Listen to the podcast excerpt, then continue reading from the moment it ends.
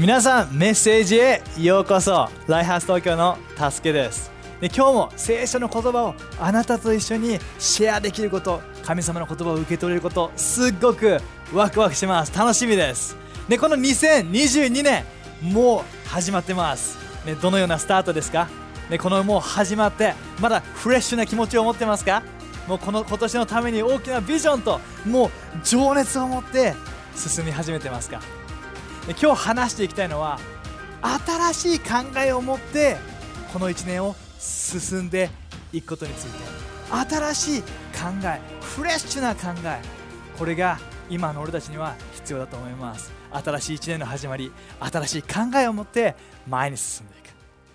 で小さい頃、ね、こういう経験ありませんか、ね、俺はあるんだけど友達と遊んでる中でもうみんなでワイワイ遊んでるんだけども何か一つ嫌なことあって何か気に食わなくてみんながあそこああの遊具で遊びに行こうっていうのにいや僕はここにいるもうやだみ行ってくればいいじゃんみんな。僕はここにいるからいいって言ってそれみんなが楽しんでる姿を見てであれちょっと楽しそうだな。でも僕はここにいるって決めたんだ。あ楽しそうだな。でそんなようななんかこう経験ありませんか、ね、俺はねそういうね記憶があります。でどういうことかっていうと、ね、せっかく楽しいものがあるのに何かがきっかけでそこにとどまることを決めてしまった。何かもうみんなと遊ぶんじゃなくていやもうもうムキになってもうそのもう嫌だって考えをこう握りしめて楽しい瞬間を見逃してしまう、ね、そういう子供の時のね記憶ってもしかしたらあなたもあるかもしれない。でもしかしたら大人になって今でもそのような何かの考えを握りしめてしまって本当は素晴らしいものがあるのにそこに行くのをためらってしまう。うんでもうんって。いやいやいやって。なんかそういう風になってしまってることもあるかもしれない。でも今日話していきたいのはそういうものじゃなくて新しい考えを持って前に進んでいくってことについて。ね最高ですね。ね今日聖書にこう書いてあります。ね聖書のストーリー。もうもうモーセとそしてイスラエルの民がエジプトから脱出してその後神様が用意している素晴らしい場所へと進んでいくそんな時のストーリーです。ぜひ見ていきましょう。新明記の1の6から8神様が言ってる言葉です。私たちの神主はホレブで私たちに告げて仰せられた。あなた方はこの山に長くとどまっていた。向きを変えて出発せよ。見よ私はこのその地をあなた方の手に渡している。行けその地を所有せよ。これは主があなた方の先祖アブラハムイサクヤコブに誓って彼らとその後の子孫に与えると言われた地である。おおここで注目してもらいたいのがあなた方はこの山に長くとどまっていた。向きを変えて出発しなさい。これどういうことか。そもそもこのイスラエルの民このねもうみんなっていうのはもともとエジプトという国で奴隷として大変な時を過ごしてたんです。でも神様は彼らを憐れんでモーセというリーダーを使って彼らを奇跡的に脱出させたんです。そして脱出させただけじゃなくて彼らに約束の地という素晴らしいもう素晴らしいものでたくさん詰まった場所を与えると言ってそこに導き出したんです。でもこのね脱出してからその約束の地まで歩いていけば11日間の距離。なんかそれも大変だよね。11日間の旅。でもなんと彼らはその途中の荒野で何もない土地で40年間もそこにとどまってしまったんです。そんな中で神様は彼らにここの山には長くとどまった。もう前に進む時だ。そのように語ったんです。もしかしたら今日この言葉があなたのための言葉なのかもしれない。神様はあなたにそう語ってるかもしれない。もしかしたら今あなたはこの前の年の前の過去の何かの考えで同じ山をぐるぐると回っているような同じ場所にずっととどまってしまっているような前に進めてないようなそのようなとこに今いるかもしれない。そういう分野がもしかしたらあるかもしれない。人間関係であれ仕事であれ家族関係であれ何であれ。もしかしたら神様今日あなたに語ってるかも。あなたはもうその場所に長くとどまった。さあ向きを変えて前に進んでいこうね本当にそのことをね今日それ信じてます新しい考えを持って前に進んでいくことを神様はあなたに願ってますで、このあなた方はこの山に長くとどまってた。向きを変えて出発しよう。最高じゃないですか。神様はいつも前に進ませたいと思ってるんです。神様はいつも俺たちを前に素晴らしい神様の計画へと連れてきたいけど、俺たちをとどめてしまう考えがあるんです。それがネガティブな考えです。ネガティブな考えはあなたをその場にとどめさせようとします。じゃあイスラエルの民はどんな考えを持っていたのかどんな態度を持っているのかちょっと聖書を見ていきます。民数記の14の2から3ねこの約束の地が素晴らしい土地だよっていう報告を受けた彼らだけどねその中ででもね強い敵がいるよっていう言葉を聞いて彼らはこう言ったんです。ね、民数記の14の2から3やがて嘆き声はモーセとアロンへの痛烈な非難の声に変わりました。なんてことだ。こんなことならエジプトで死んだ方がよかった。そんな国に行くくらいならこの荒野で死んだ方がまだましだ。神様は俺たちを殺すつもりなんだ。そうなったら妻や子は奴隷にされてしまうさっさと引き返してエジプトへ帰ろう。って言ったんです。あの すごくないですか？何か確かに確かに困難はある。人生簡単ではない。ね、確かに困難もあるし乗り越えなきゃいけない壁はある。でもその中で彼らが取った態度っていうのはもともといた奴隷であった時代の方が良かった。もともといたあのもっと悪い時期の方が良かった。そのようにかなりネガティブな考えを持ってたんです。だからこそ彼らは前に進むことができずその場にとどまることになってしまっていた、ね、あなたは今何かネガティブな考えを持ってしまっていますか？何か今うまくいかないから壁があるからなんか期待ができないようなああもう昔の方が良かったかもなあ自分これからいいことないだろうな難しいんだろうなそのようなネガティブな考えを持ってますか？もし心当たりがあるならば今日新しいチェンジ新しい決断新しいもう考えを持っていく決断を一緒にしていきましょう。なぜかっていうとこのネガティブな考えを持っていたこの人たちっていうのは最終的に約束の地に入ることはできなかったんです。残念じゃないですか。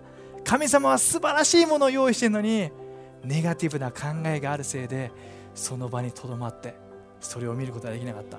本当に悲しいことだと思います。でも俺たちはそうである必要はありません。俺たちにはいつも新しい決断新しい考えもう神様が共にいてくれてるからこそ前に進むことができます。なぜかというと神様の言葉から来るポジティブな考えを神様の言葉を受け取るならばそれは俺たちを前に進ませてくれるからです。でそれが義明の1の2の10から11にこうあります。で前の世代のねリーダーモーセが死んでヨシュアという新しいリーダーが立ち上がった。でそこで神様は彼にこう言うんです。私のしもべモーセは死んだ。あなたこそ次のイスラエルを担う新しい指導者だ。さあ人々を率いてヨルダン川を渡り約束の地へ行きなさい。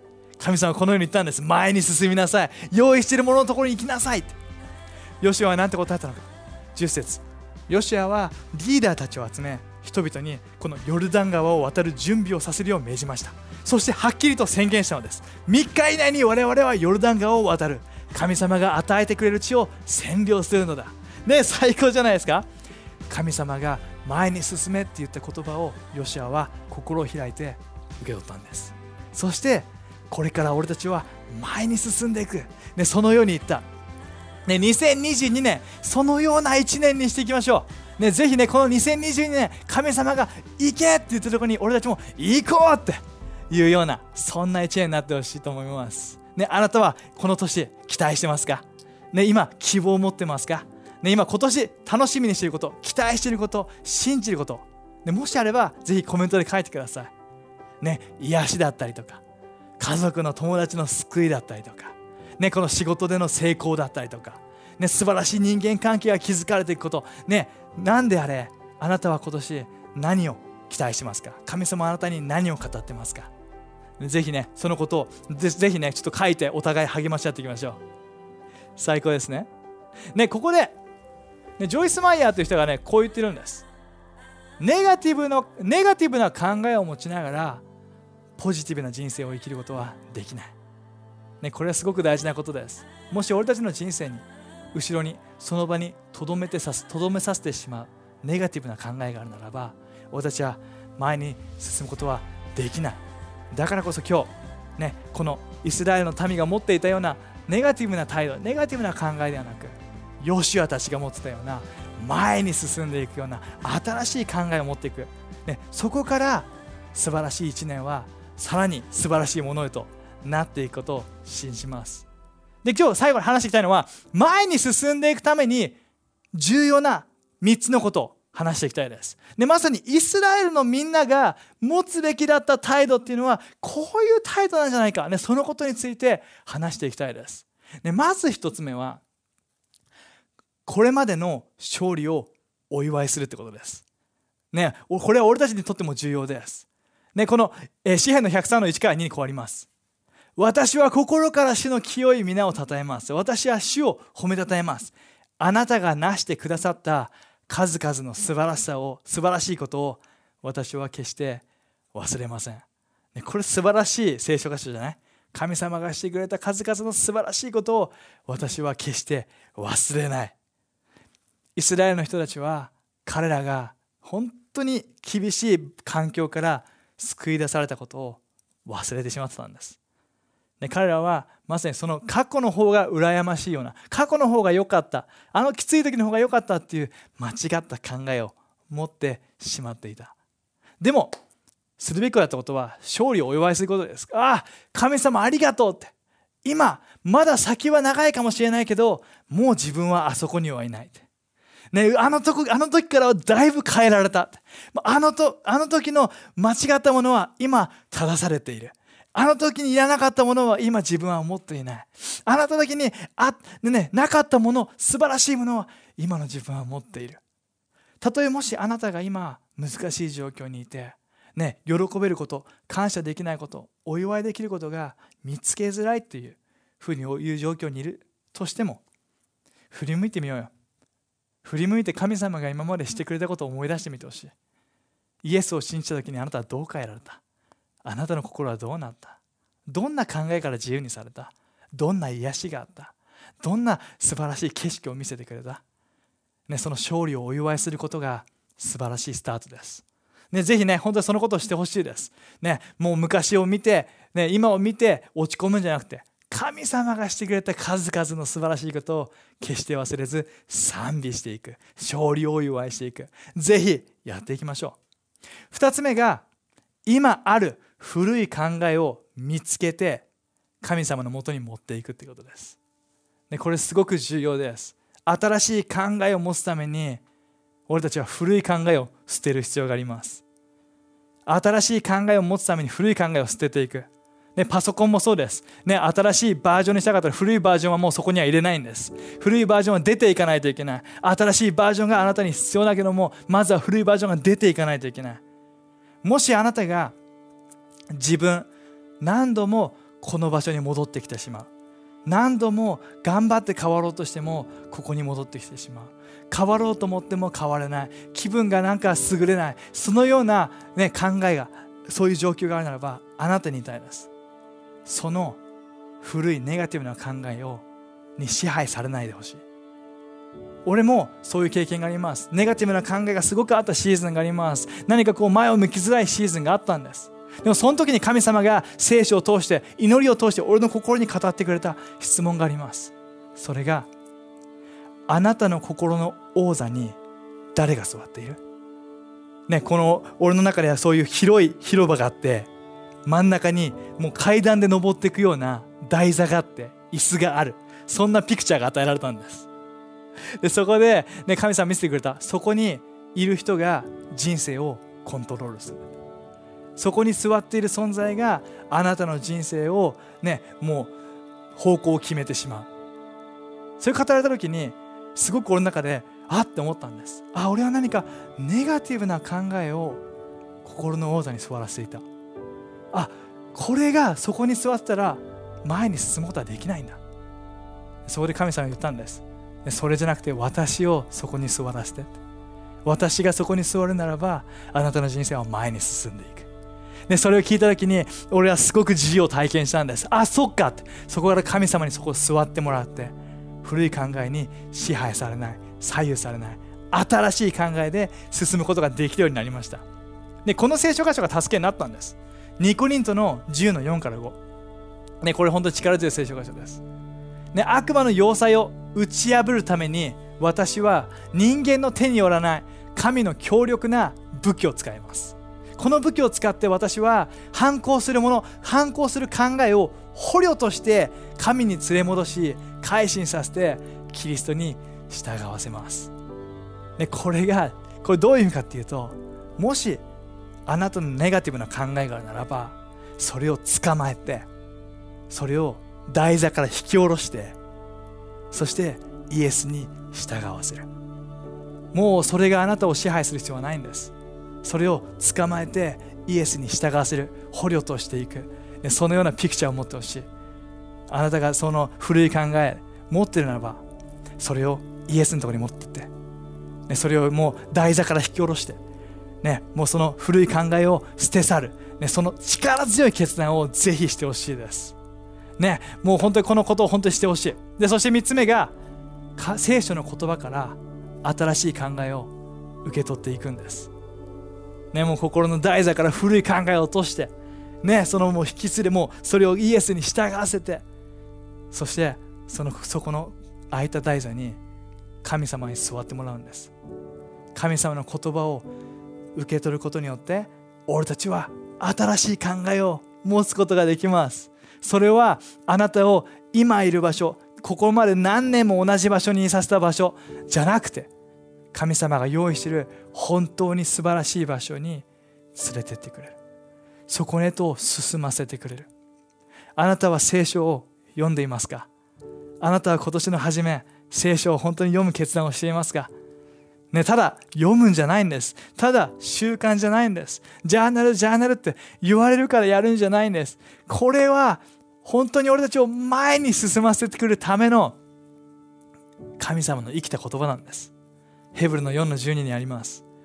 神の言葉は生きていて力があります。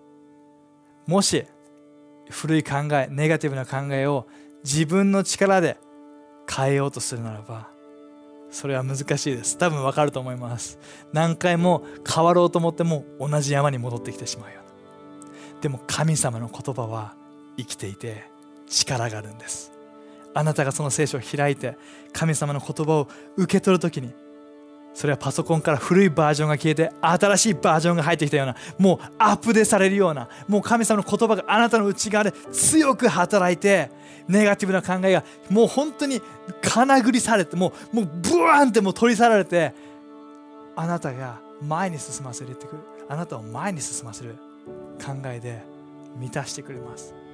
なんでこう言ってるか。俺がマジで毎日体験してるからです。自分の力ではそのような考え古い考えを取り捨てるのは本当に難しい。ほとんど俺はできないです。でも聖書を読んでジャーナルして書き記してメモしてそしてそこに戻ってきてその聖書の言葉を考えて言葉にして宣言して進んでいく時に気づいたらそういった古い考えは消え去ってるんです。本当に新しい考えがあってあれ？前まではこういう時にこう考えて落ち込んでたのにあれなんか今違う考えがあるって。あ今はなんか人を愛したい。前に進みたい。なんか素晴らしいことをしていきたい。そのような考えに変わってる。神の力には神様の言葉にはそのような力があります。だからぜひねあなたにも聖書を読んでほしい。受け取ってほしい。祈り求めて読んで受け取ってほしい。俺たちの役割はその聖書から神様の言葉をもらうこと。神様の役割は超自然的に俺たちの内側を新しくすること。新しい考えを持たせること。それが神様の役割です。ね本当にこれはあなたに励ましたいです。今年あなたが素晴らしいスタートをするために神様あなたに語ってます。もうここには長くとどまった。さあ向きを変えて出発しなさい。神様あなたに何を語ってますか、ね、今何をどの分野で神様あなたを前に進ませようとしてますか？ぜひこれまでの勝利をお祝いしてね、ここまで来たことありがとう神様って。今いるこの年をこの状態で迎えられたことありがとう神様あなたが共にいてくれてありがとう。そして心の王座に座ってしまっているネガティブな考えがあるならばイエスの力によってそれをイエスに従わせようよ。古い考えを引きずり下ろそうよ。そして3つ目は神様の言葉を受け取っていこう。じゃあ祈ってきます。神様今このメッセージを聞いて一人一人の心にあなたが語ってくれていることありがとう。この1年本当の意味で新しい1年となるようにあなたが助けてください。これまでの勝利をお祝いします。ありがとう神様。そして今いる今あるそのネガティブな考えを古い考えを俺たちは捨てる決断をします。引きずり下ろす決断をします。あなたがそれを助けて。そしてあなたが用意している素晴らしい人生と進むために聖書を通してあなたの精霊を通して俺たちに語り続けて新しい考えで満たしてください。イエスあなたに感謝します。イエスの名によってアーメン。最高です。で最後にこれが全てできるのは俺たちが信じるイエスのおかげです。今日メッセージを見ていて自分もそれ欲しいけど自分にはそれできないんじゃないかな。神様は自分にそうしてくれないんじゃないかなって思ってる人もいるかも。でもあなたに素晴らしい知らせがあります。イエス・キリストという存在があなたのためにこの地上に2000年前に来てくれました。そして全てのネガティブなものも全てのあなたの過ちも過去のもの全て背負って十字架にかかって死んでそして墓に葬られでも3日目に復活し今も生きている。力強い神様なんです。それがイエス・キリストです。今日あなたが心を開いてイエス自分もあなたを知りたいっていうふうにイエスを信じるならば今日イエスがあなたの人生に入ってきて全てを新しくしてくれます。今から俺が3秒数えて今って言った時に自分をイエスを知りたいって人もしくはイエスに戻ってきたい人今って言った時に心を開いてここに出てくる祈りを一緒に祈ってほしい。OK? ぜひ準備してね。いきます。1イエスあなたを愛してるよ。2今心を開いてみて。3今イエスを心に迎えれてみて。ね一緒に乗ろう。イエスあなたを信じるよ。私を許してくれてありがとう。私の人生に入ってきてそしてあなたについていきます。祈りましたか？最高です。今決断したあなたのために祈ります。神様今イエスを信じたあなたこの彼らイエスあなたに戻ってきた彼らを祝福してください。彼らの人生に入ってきて全ての過ちを許して今あなたの存在あなたの愛で満たしてください。そしてこの1年あなたが用意している素晴らしい人生と進めるように新しい考えで満たしてください。あなたに感謝します。イエスの名によってアーメン。最高です。ね本当みんなこの2022年新しい考えを持って前に進んでいきましょう。ではまた。